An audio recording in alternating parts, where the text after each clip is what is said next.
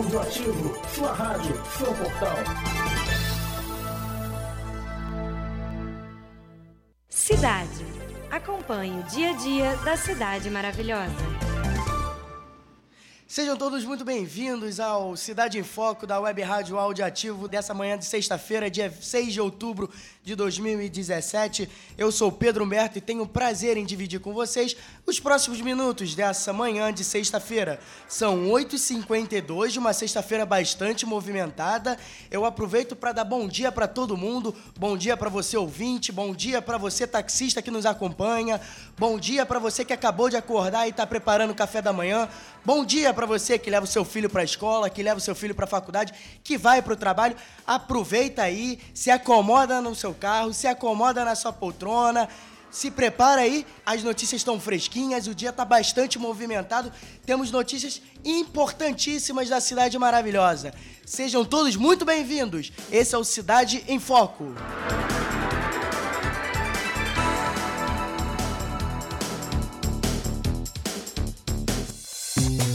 Trânsito. Como anda a sua cidade?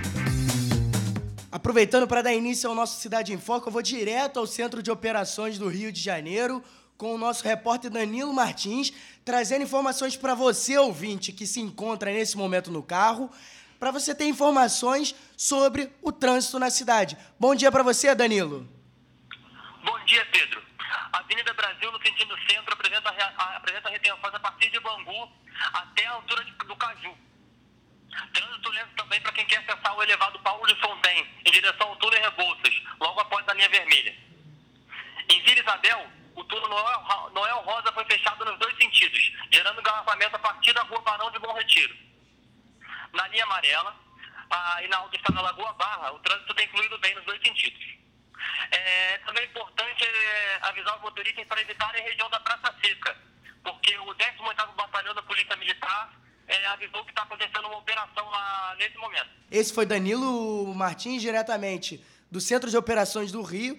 Então, a vocês, motoristas, vocês ouvintes que se dirigem aí pela região do Morro, do, do Morro dos Macacos, fiquem atentos ali por volta de Vila Isabel. E é justamente sobre o Morro dos Macacos que falaremos em seguida. Polícia. Notícias em primeira mão sobre segurança pública. Bom dia para você, Diego. Bom dia, Pedro. Policiais e agentes das Forças Armadas realizam na manhã desta sexta-feira uma mega operação para cumprir 31 mandados de prisão contra traficantes do Morro dos Macacos, na zona norte do Rio de Janeiro. A operação acontece após meses de investigações de agentes da UPP. O planejamento tem como objetivo desarticular o tráfico de drogas na comunidade. Um dos principais objetivos dos agentes é a prisão de Leandro Nunes Botelho, o Scooby, considerado chefe de tráfico de drogas na região. Scooby tem ligação direta nas disputas entre traficantes na comunidade da Rocinha, na zona sul do Rio, que chegou a ser ocupada em setembro pelas Forças Armadas após várias trocas de tiros. A gente tem algum número atualizado de pessoas presas, de apreensão? Segundo informações da Polícia Militar, até as 8h40, 11 pessoas tinham sido presas. Diego Klein para a Cidade em Foco. Serviço. A sua cidade para você. Temos novas regras do Detran na vistoria do Detran, não é isso, Yasmin? Bom dia. Bom dia, Pedro. Bom dia, ouvintes. A Alerj derrubou ontem o veto do governador e agora obriga o Detran a licenciar veículos inadimplentes. Os motoristas que não pagarem PVA estarão aptos a fazer a vistoria anual do Detran e podem sim obter o CRLV, que é o Certificado de Registro e Licenciamento de Veículo. O direito foi garantido pelo projeto de lei 739 de 2007 e entra em vigor assim que for publicado no Diário Oficial o que deve acontecer nos próximos dias. E quem tem carro sabe, a vistoria do veículo é importantíssima para a segurança do próprio motorista e do pedestre. Ninguém vai ter desculpa para não manter o carro em dia. E, ô Yasmin, onde que entra a PM nessa história? A PM ainda pode apreender algum veículo inadimplente? Olha, depois que o veto do governador foi derrubado, a PM informou que não vai mais rebocar os carros em blitz nas ruas por causa da inadimplência do tributo. Agora ela passa a verificar só a validade do CRLV. Eu sou Yasmin Santos para Notícias em Foco. Lembrando que depois todas essas informações estarão é, à disposição no nosso site, né? É só entrar no webradioaudiativo.com. Enfim, e qualquer informação que tiver é, sido dada ao vivo aqui ao longo da nossa programação estará disposta no nosso site. Política.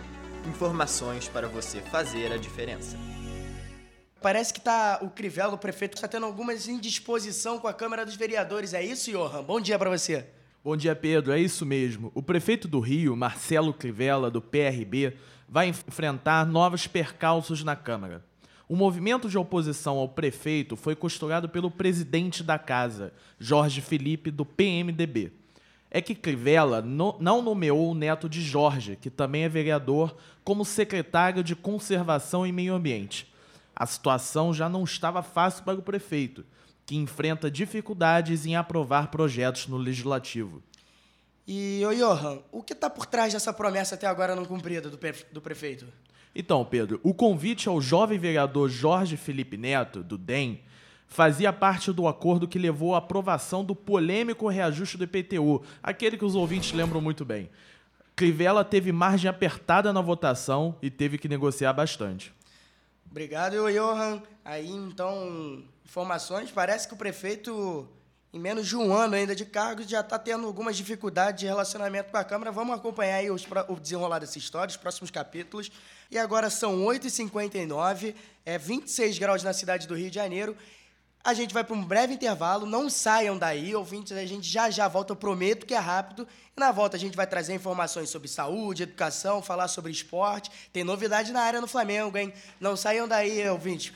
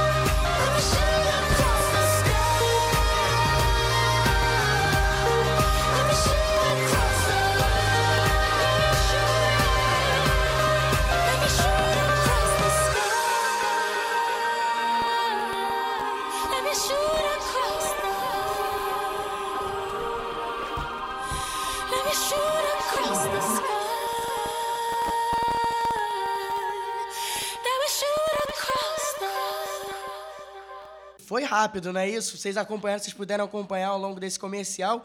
Him for the Weekend, do Coldplay.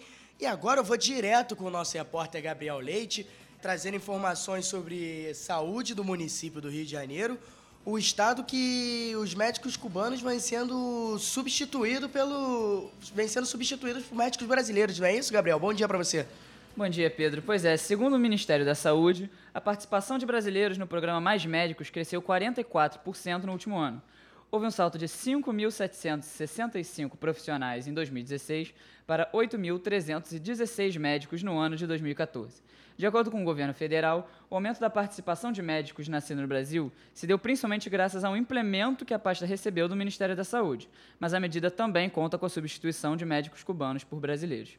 O governo promete substituir 4 mil profissionais estrangeiros nos próximos três anos e, a partir da segunda-feira, mais de 1.400 médicos já começam a trabalhar. Gabriel Leite, para o Cidade em Foco. Obrigado, Gabriel. Educação. São 9 e 6 da manhã dessa sexta-feira, dia 6 de outubro de 2017.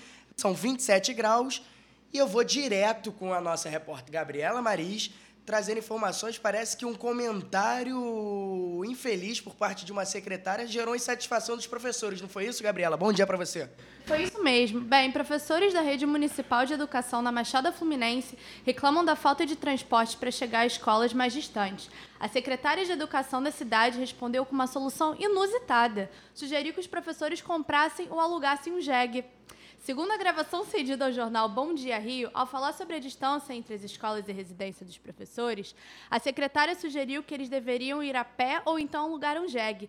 Que ele que vá a pé ou alugue um jegue. Tem um monte de jegue na rua baratinho. Com 200 reais você consegue comprar um jegue. Qual foi a reação dos professores ao ouvirem esse comentário da secretária, Gabriela? Olha, eles ficaram muito revoltados. De acordo com a coordenadora do Sindicato Estadual dos Professores, os professores e funcionários recebem cerca de 160 reais para o transporte. Parece que nem o Jäger eles vão conseguir comprar. Obrigado, Gabriela. Foi um gol de anjo, um verdadeiro gol de placa. Filho maravilha, nós gostamos de você. Esporte. Bom, vamos mudar de assunto, né? Vamos falar sobre futebol, sobre esporte.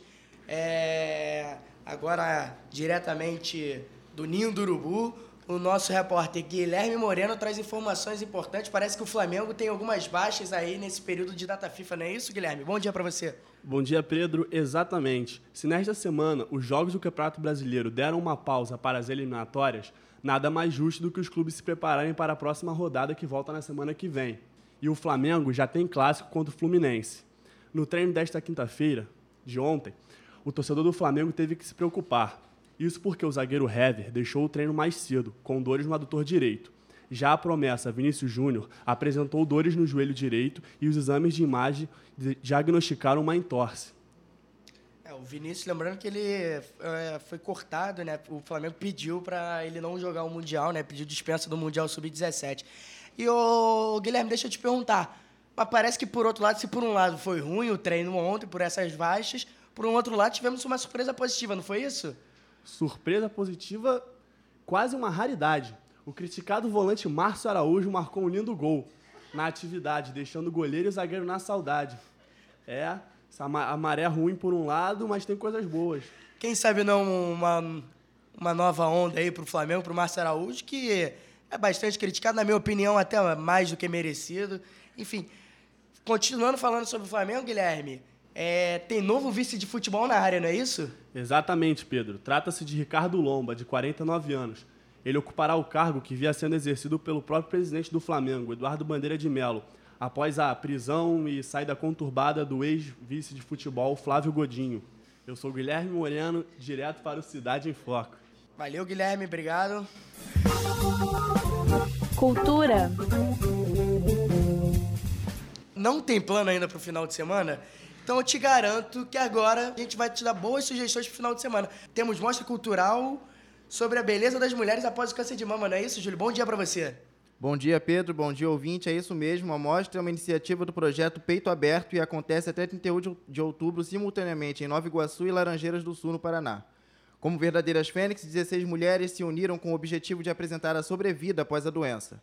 Para a idealizadora do evento, a jornalista Andréa Vale, a importância é, através da fotografia, exibir empoderamento, beleza e arte.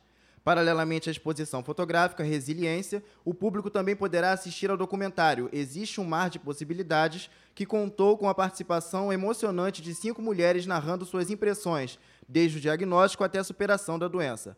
A temporada se inicia em 13 de outubro e o horário de funcionamento é das 10 às 17 horas, na Casa de Cultura Ney Alberto, em Nova Iguaçu. Eu sou Júlio César Lira para o Cidade em Foco. Obrigado, Júlio. É, lembrando que faz todo sentido, né? Até porque outubro é o mês de conscientização, outubro rosa, mês de conscientização do, do câncer de mama. É, que a arte continua sendo esse, essa atividade de resistência, né? Enfim, todo sucesso para essas mulheres, para essas guerreiras que enfrentam o câncer de mama. Ainda falando sobre cultura, a nossa repórter Vanessa Freitas vai falar sobre a exposição fotográfica em Bom Sucesso. Bom dia para você, Vanessa. Bom dia, Pedro. É isso aí. Até o dia 20 de outubro, o Centro Cultural Unisson, em Bom Sucesso, recebe a exposição fotográfica Favela Grafia, que propõe um novo olhar sobre as comunidades cariocas. Com registros de moradores de nove favelas, a galeria veio de uma conta no Instagram com mais de 10 mil fotos, que já foi compartilhada inclusive pelo rapper americano Snoop Dogg. A direção de arte é de André Revit e Karina Bicalho, que estudam ampliar o projeto para outros estados do Brasil. A exposição funciona de segunda a sexta-feira, das 10 às 20 horas, e a entrada é gratuito. Gratuita. Eu sou Vanessa Freitas para o Cidades em Foco. Obrigado, Vanessa. E da mesma forma que eu agradeço a Vanessa, eu agradeço a você que nos acompanhou nessa manhã de sexta-feira, dia 6 de outubro de 2017. É, o, a cidade, o Cidade em Foco fica por aqui, mas eu, eu convido vocês também a acompanhar a nossa programação na web, na Web Rádio Audioativo, no site Web Rádio Audioativo, mas também ao longo de nossa programação nós vamos entrar aí trazendo de novo atualizações é, é, sobre o trânsito e sobre a operação que ocorre no Morro dos Macacos, como trouxe anteriormente o nosso repórter Diego Klein. É, enfim, acompanhem. Esse foi o Cidade em Foco, produzido por Gabriela Morgado, da Web Rádio Audioativo. Hoje, sexta-feira, dia 6 de outubro, eu sou Pedro Merto tive o prazer e a honra em compartilhar com vocês essa manhã, esses minutinhos da manhã dessa sexta-feira. São 9 e 12. Obrigado pela sua audiência, obrigado pela sua companhia. Fiquem agora com, a nossa, com o restante da nossa programação. Tenham todos um excelente dia.